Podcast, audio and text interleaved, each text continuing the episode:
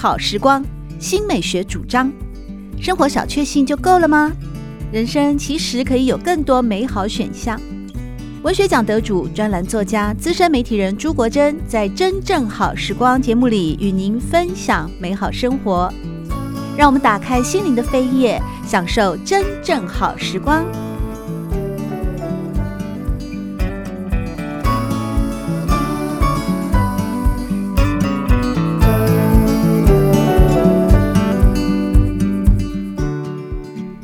听众朋友们好，欢迎您再度回到《真正好时光》，我是朱国珍。在今天，我们邀请到两位是板桥高中的资深老师黄文仪和黄慧珍老师，和我们分享的是餐桌上的理性与感性，高中生的人文厨房。而内容呢，正是结集了过去五个学期以来啊，在高中所开设的饮食文化的课程。在书里面呢，有关于饮食文学与文化，还有呃历史的。种种的记忆跟饮食相关联的各种延伸的探讨，当然也有食谱了。而在上半段的节目当中，文仪老师你有提到说，一学期大概做十道料理，是可是高中生一学期大概只有二十堂课，对，也就是说你们平均两堂课就要做出一道料理。这样来得及吗？哦，其实我们这堂课是两堂课连在一起，两节两节连在一起。嗯，对，所以呃，我跟慧珍我们一起合开这一门课的时候，我们就说比我们自己上本科。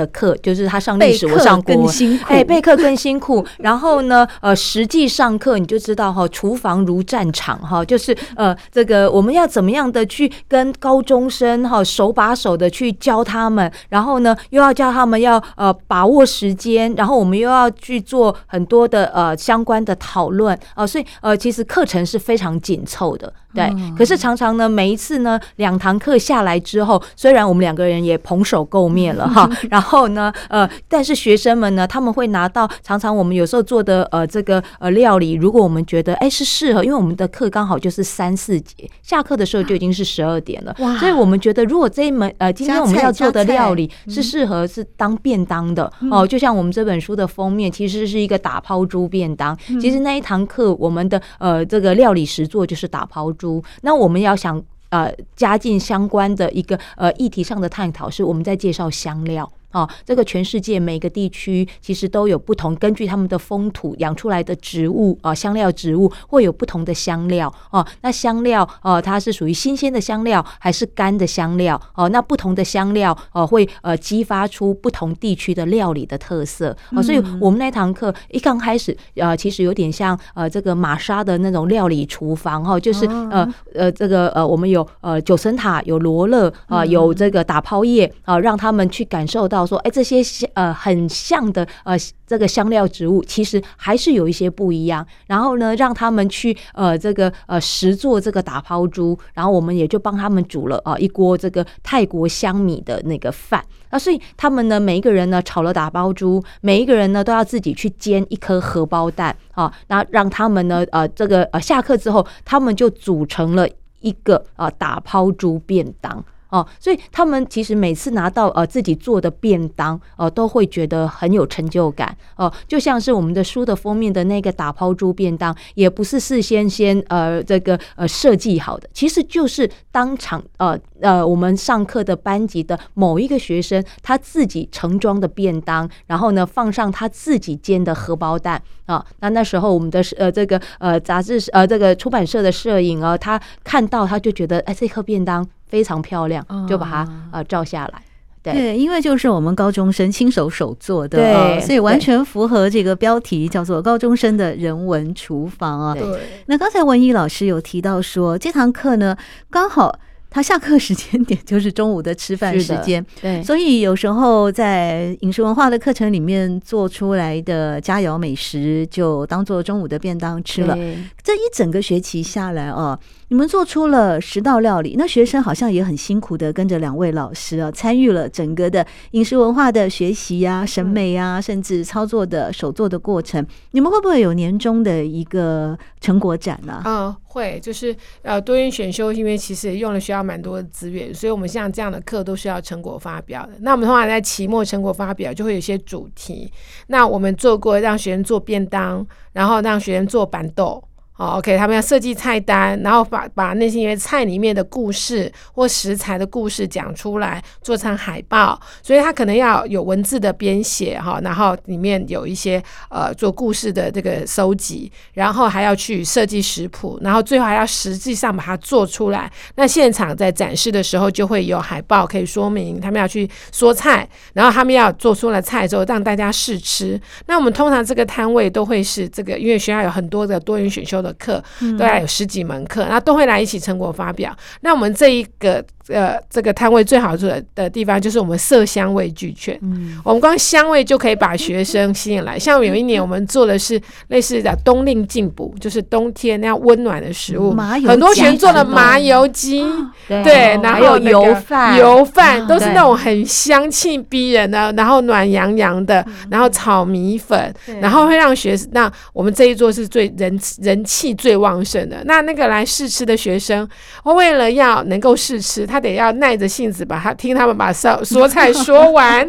听完食物的故事，然后才能够吃菜。然后那我们的话也是最早就是销售，就是呃这所有东西被被被呃抢购一空，被被抢完的那那一摊，那学员也会非常有成就感。那我们在最后学习的最后一堂课的时候，让他学员来回顾沉淀他这个学期里面学到了哪些东西，以及这里面背后的故事。我们往往用一个呃电影做结总结哈，就是那个讲世纪跟食物跟人之间的关系，让他们求回答成长。我们因为我们的厨房就就刚刚文怡老师讲，其实是是非常是刀里来火里去的。你看厨房里面是有火有水有刀子，我们是又怕学生把厨房烧了，啊，又怕学生那个。刀子呃，把手给切伤了哈，嗯、但是哎，整个学习下来，其实他们还蛮受教的哦，就是那个意外都降到最低，这样了不起就把什么东西烧，把什么菜烧焦这样子而已。但是这个过程最后他们会回过来沉淀下来，就是开始来面对我跟食物的关系，嗯、还有很重要的是他们是小组合作，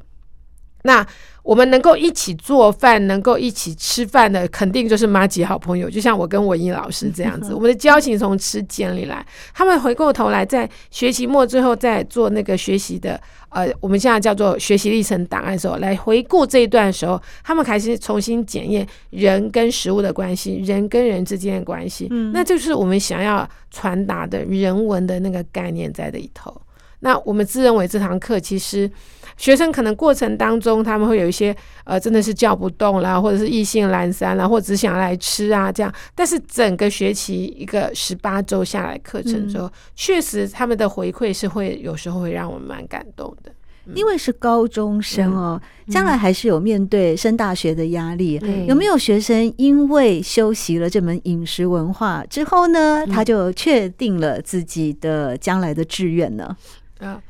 诶、欸，这部分我们倒是还没有特别有这样子的一个呃感觉啦，因为我们这堂课只有开两年嘛，然后那我们现在有的毕业生也是大一而已，但是确实要像我们这样的普通高中跟技术高中不一样，嗯、我们的焦点并不在技术，我们的目标也不在培养我们学生将来会当成厨师，我们希望学生将来会变成是一个对食物有品味的人，嗯，而这个品味，我常讲说，我要跟学让学生他们培养是 foodie 的概念。你是一个喜欢食物、有对食物有品味的，那这个品味不只表现在食物上面，其实也可以表现在日常生活当中的所有细节，包括对人的品味，这其实也是一种品味。嗯、所以，其实我们包括我们在他们学院做的学习历程档案，我们比较 focus 在就是他们实际动手做。能够得到的回馈，就是所谓的我们叫做后设学习的部分。另外一个就是在跟人的合作学习上面的东西。嗯，所以我们的学生其实是来自是自然组、社会组都可以。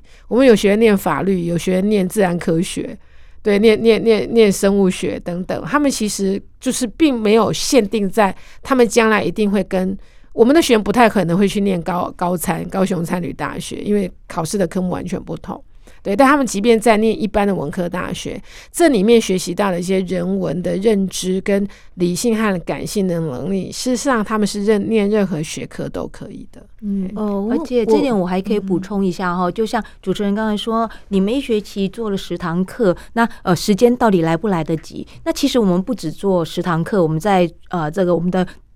厨房里哈，去呃这个料理实作，去学习一些饮食背后的知识之外，我们还会把学生带出去。呃，我们一个学期呃基本上会把学生带出去两次。呃，第一次呢，呃，在我们的呃第一堂课呃结束之后的第二次上课，我们就带他们出去逛市场哦，因为我们学校附近呃刚好呢占地利之便，我们有那种传统的大市场，那当然也不乏这种超市啦，呃农会市场，甚至还有主妇联盟哦，所以我们带着学生去逛市场，那这个对他们来说，呃，也是一个呃，开启了他们对这个社会的了解。我们常说，这个就是一个呃市场社会学啊，然后他们学习，而且我们还有交付他们任务，啊，我们把这学期需要买的干货，我们让他们分组，所以他们要去买米，而且还会告诉他们，你们要买呃台梗九号的米啊，高雄啊，这个一三七号的米啊，这些，然后你们要买呃这个干货，买香菇，买酱油，买油，然后他们就要去跟呃这些南北货的。杂货店的老板啊，去呃这个询问，然后呢去呃了解呃这些呃价格等等的，然后呃我们呢呃为了让他们做期末的惩罚，所以我们会在呃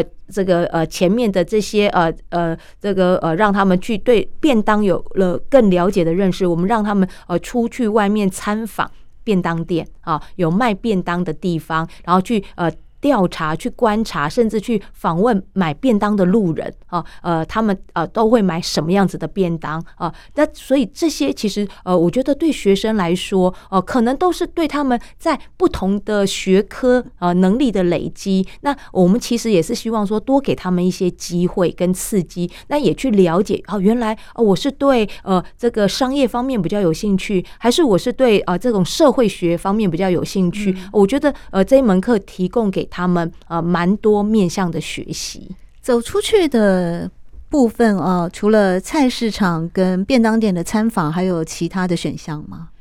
呃，有时候就是要看呃，刚好时间点不同的时间点，像我们呃，记得第一年开课的时候，那时候铁道博物馆好、呃、就在北门那边的铁道博物馆，它刚好有一个就是呃这个铁道旅馆展，那铁道旅馆。其实就是当时日治时代他们的呃铁道旅馆是有供餐的，对，然后他们的呃这个菜色是怎么呃安排的，所以我们那时候我们就带着学生去参观这个铁道旅馆展，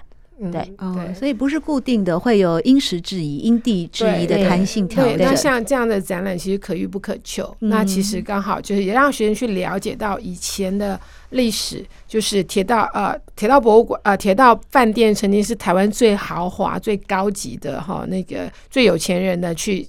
呃呃，就是呃呃应酬啊哈交配的地的地方，同时还是台湾最早引进有系统的引进法式西餐，包括它的餐厅怎么样摆设，然后它的餐它的餐点有哪些内容，其实是一个很好的学习。嗯、但是这刚好就是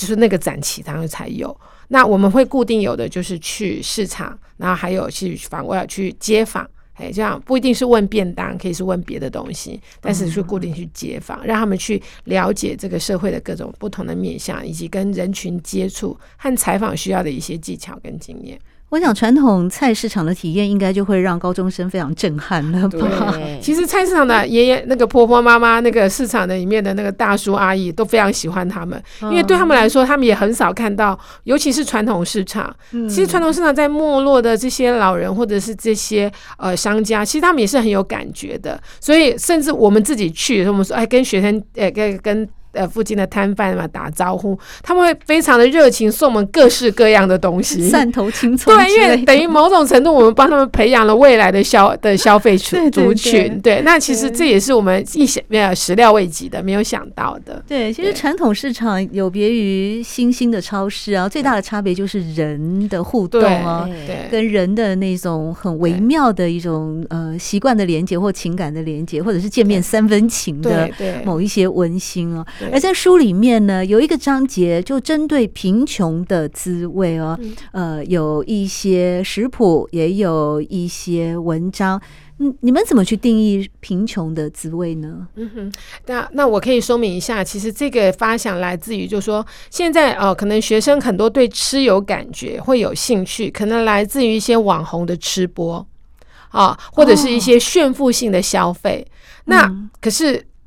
我们觉得说，当然这可能就是一个社会发展的一个一个面向，但是还有是不是有可能让大家觉得说，什么叫做懂吃会吃，就是要吃豪华的、很贵的食物？而事实上面，食物给人类的东西，未来远远远不是这样子的，并不是贵的就是好吃的。那所以我们会想到，要让大家让学生去了解一下，在不同的时代，在不同的阶层当中，即便你的拥有的这个社呃这个。财富很少，你仍然可可以吃得很好，因为食物给人类很大的恩惠。就是你一个好的食材，丢席的食材，你只要好好对待它，你不用花很高的价钱也可以吃得很好。这是我们的初衷。那另外一个往上面推，就发现其实以前的人看似比较贫穷，可是他们在吃的比较天然，然后比较少的添食物添加剂，比较少的食安危机，其实没有吃的比较不好。所以我们也想要透过这个东西来讨论一下跟食安有关的问题，所以我们把设计的叫贫穷的滋味。那也在这个过程当中，意外的在自己在设计一个课程当中，意外的去找到自己家族里面这个呃以前的那种很。很很其实很很感动的食物，我觉得这可以让文英老师来讲一下那个给韩那个呃给韩吉混对给韩吉混就是呃我们有让学生去做过虾仁煎，就是蚵仔煎哈。那呃在这个做虾仁煎蚵仔煎的时候呢，呃我们也告诉他们，其实呃这样的一道料理现在是一个很著名的呃夜市小吃，可是它的早期其实也是呃在沿海地区的人民哈，他们呃就是呃有什么吃什么哦，所以对。他们来说，呃，这个呃科哈，这个鲜科可能就是最容易取得，然后它又有蛋白质，那呃跟这个番薯粉哈，这个呃和在一起，那就会呃成为是一种有饱足的，然后慢慢的就流传成呃现在的一个呃很热门的啊夜市小吃。那我就也跟学生分享，其实在我自己的婆家哈，他们在每一年。呃，除夕灯的时候，一定会有呃很多道传统的年菜，可是有一道就叫给韩吉枪哦，呃叫韩不韩吉混，就是他把呃那个呃一些呃这个边角料啦、香菇啦哈呃葱蒜肉丝等等的，然后跟这个番薯粉哦把它呃这个呃搅裹在一起。那当时我看到的时候，我会觉得哇，这是什么菜？看起来貌不呃其貌不扬的，可是吃起来哈，它就有一种把各种食物的味道浓缩在一起。那这个变成是一个家族的记忆。对，那呃，好像每一年过年一定要吃这一道菜，那这一道菜也成为哈，就是那种呃早期移民，我觉得这个就是呃代代相传，它有一种代表的呃，当然这个呃说法各有哈，有一种就是家族要团结，所以用那个呃番薯粉把它粘在一起，那当然呢也有取那种吉祥哈聚宝哈聚财啊，都把它团聚在一起，所以这样的一道菜就变成好像是一个家庭的秘密符码啊。它会变成是呃每一个家庭当中哈呃的一种呃这个大家共同的记忆。对，有学生回馈说这是浓缩版的佛跳墙。真的，我那时候在呃 课堂上的时候，我就哎这个呃亲自示范给他们，然后每个人吃一口，他们吃起来说嗯很有佛跳墙的味道。啊，其实学生也没有说错哈，因为文英老师讲的这个菜，我才去爬史料才发现这是来自于泉州人的习俗。好啊，早在明代后期就有文人写下来，叫做“给韩吉混”，包括那个“给”那个字怎么写哈，那我们也在课堂上教，所以啊、呃，然后那那个。泉州人的这个吃法，那其实佛跳墙就是一个福建的那个福州菜，就是福建的菜系。所以学生这样讲其实也没有错。那所以透过这个东西，我们往下往上面溯源，就发现其实台湾很多的漳泉移民，然后泉州人的移民，像我自己家是漳州人，我们家就没有这个习俗。但是文英老师家的婆家是泉州人的那个后的后裔，那于是他们就有还泉州的这样的习俗，于是这还学生就会参在在课堂上就引起。讨论，学生就回家去问，发现哎，好像有哎，我们家以前有做这个东西，或妈妈说哎，我们小时候有吃过，有听过。嗯、那其实让学生更了解他，透过食物去了解他的家族的身世跟背景，嗯、其实有也会有很有很有感动人的事情。对对，在这本书的第四章哦，你们特别针对了新世代的滋味哦，也做了一些记录。而这个缘起就是在于慧珍老师，你有一次呃看到学生早餐就是葡萄干甜面包加冰奶茶，中午叫披萨外送，晚上吃加热卤味哦。嗯你就很为他们担心，觉得这种吃法根本就是营养失衡哦。对，嗯，然后就开始让你们去思考，到底新世代的饮食对，是什么？对，确实这个这个呃，就是我跟文怡老师，我们算是应该呃很幸运，我们都是阿嬷带大的小孩。那我自己的经验是，我在国中毕业之前没有吃过外面的食物，就一天三餐，除了那个什么婚丧喜庆那个什么去板豆之外，嗯、一天三餐都是阿嬷在家做的。午餐的便当是早上做好，让你带着热热的，对对，没，也没有蒸，对不对？对对对。然后那所以所以我是我国中毕业之前我没有吃过外面的东西，幸福，对，就很幸福。那我阿嬷不是很会做菜的人，但阿嬷唯一会的就是丢席的好夹，阿伯丢席的拍夹鬼，所以他就会什么意思啊？就是也。就是着实对，就按照季节吃就好吃。嗯、啊，如果是不按照季节，就又难吃又贵。嗯，那阿妈很节省，所以买的都是最便宜，然后呢最就是短促，就是大量生产、大量季节的对的食物。像冬天要吃高丽菜，对，没错。然后那个什么，那那如果台风季节就吃豆芽菜，你就不要去跟人家抢绿色的菜，就不会有被贵到嘛。然后那。那个，然后阿嬷也不会很擅长烹饪，所以就最简单的糖盐巴，然后酱油一点胡椒，然后哎，那可是就成就了我到现在我都味觉能力很好，嗯，就是因为没有没有被污染，没有被污染，没有什么吃很多重咸重辣这样子东西，那我觉得这是一个福分。我其实到很大之后才知道这是一个福分，对，因为小时候会羡慕别人家常常可以去吃馆子，可以吃零食，嗯，然后那。呃，可是看到现在孩子是，他们很多家庭的厨房是连烧开水都没有的，对，然后烧开水怎么样叫滚都不知道。对，然后那那一天一天的晚，就算晚餐吃饭也是妈妈去买便当回来，自助餐的便当。那我会觉得这样是很可惜的。就是我我我我们文英老师有那样类似的经验，他的他无论再忙，工作再忙，回家为家人做做晚餐，从从包括我刚刚讲的，像像珍珠奶茶，从珍珠自己做起的啊，生日做蛋生日蛋糕自己做蛋糕的那一种人。所以我们觉得这种跟食物。高博从小到大的这种愉快的经验，对我们来说是一种幸福跟愉快的滋味，应该可以跟年轻人分享。嗯、那我会希望，我我刚刚一直在讲说，我们这堂课想要找到的是 foodie。就是热爱食物的人，对食物有想法的人，那能不能做？比如说像我自己做，顶多整顿就是自己吃。虽然我很小就开始跟着阿妈做菜，嗯，但是我做不了什么伟大的大菜，都是很简单的日常食物。可是仍然让我对食物的是有感觉、有兴趣的。嗯，那我们很希望把这个两个老师的这样子的我们的童年记忆跟经验，然后把它呈现给学生，带领学生来领会。所以我们也就会有阿妈在家的滋味的这一个，就是烹。认识很多女生、女性，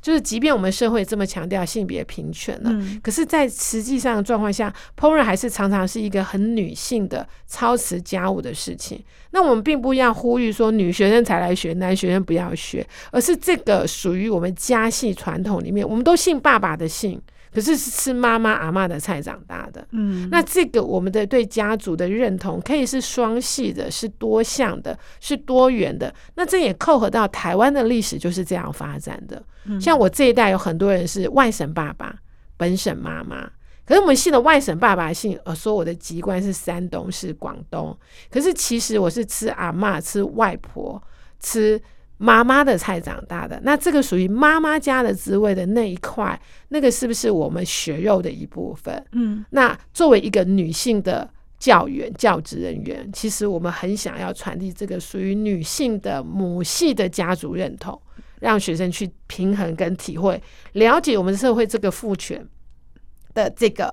呃庞大的体系是怎么来，以及他有反省的可能。所以当我这样讲的时候，大家是不是已经听众朋友已经能够感受到我的这堂课理性的部分在哪里？非常理性，对，是不是？尤其惠珍老师又很谦虚、很客气的说，他不会做大菜啊。这时候就往那个文艺老师那边看了一眼了。所以文艺老师想必就是一个会做大菜的能手高手啊。而书中有一篇《追求幸福的滋味》，密柚思康，对。这个很难做吧？要花好多功夫的。其实我们那时候在做，呃，想也觉得说这一门课，我们是想要跟新世代哈，跟高中生交流。我们呃，除了告诉他们啊古早味之外，我们也应该要迎合他们的口味哈。然后呢，呃，他们喜欢吃西点，对，那所以呢，我也就是配合，我们就呃短短的两节课的时间，呃，那怎么样选择一个呃有呃。比较容易去操作的，然后又再加上呃，其实我们那时候呃配合我们的呃这个时令哈那个季节，我们带进了柚子这个主题，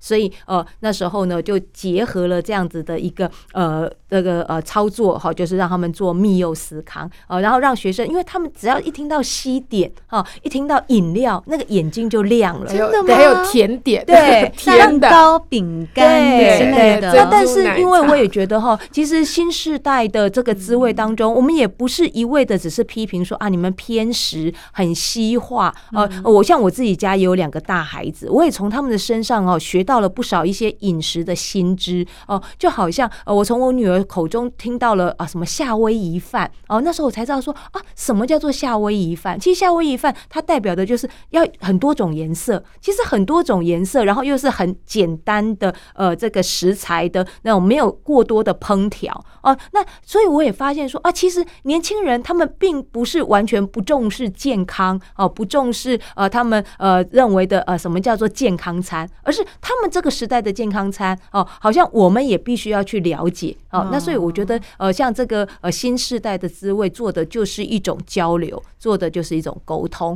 哦。他们呃我女儿用这个健康餐哦，我就用呃我的这个地瓜泥卷饼好，番薯泥卷饼哎也来代表，这也就是我的呃彩虹地瓜餐啊，那所以这个就是一种，我觉得就是一种相互交流。对，是在今天的真正好时光，我们邀请到的两位都是板桥高中的资深老师啊。因应一零八的课纲，他们规划出了饮食文化的课程，目前已经进行到第三年了。在第三年的部分，会持续的带领高中学生们继续探索饮食文化的意涵以及它的深度。那这些菜感觉高中生能做的，你们都已经写了。那之后还有一些开发新的菜色吗？会继续再有第二本《餐桌上的理性与感性：人文厨房 Part Two》的出现吗？那这可能就要看出版社对我们有没有信心了。不过坦白说，我们第三年的确，我们的课程我们也一直都在滚动式调整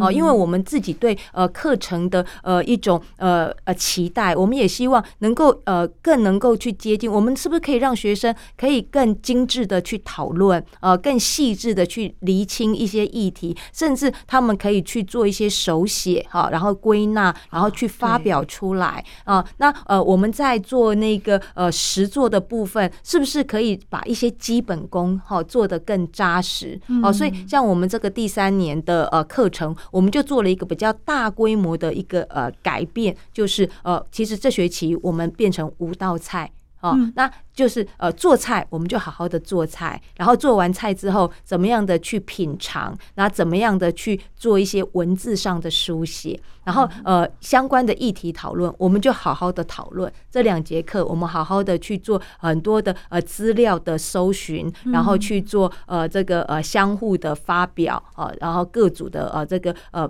呃初步的讨论成果的呈现。嗯，感觉上就是把那个口腹之欲啊，吃的那个时间 缩短了一点哦，因为只剩五道菜，但是呢，会更启发他们的思考以及判断，甚至书写的能力，对，加强议题的讨论。对，那某种程度也是，如果真的他会有 Part Two 的话，我们很期望那个作者会是学生自己。就是我们的这些学生，我也超级期望的哦。他们自己写出自己的心得，甚至自己去开发一些新的食谱，结合他们新时代的思维，以及在饮食的文化、历史甚至文学的传承之中，他们又碰撞出了什么样的新的火花？在今天真正好时光，我们邀请到的是两位板桥高中的资深老师黄文怡和黄慧珍老师，和大家分享的是餐桌上的理性与感性，高中生的人文厨房。谢谢两位老师带来精彩的分享，谢谢。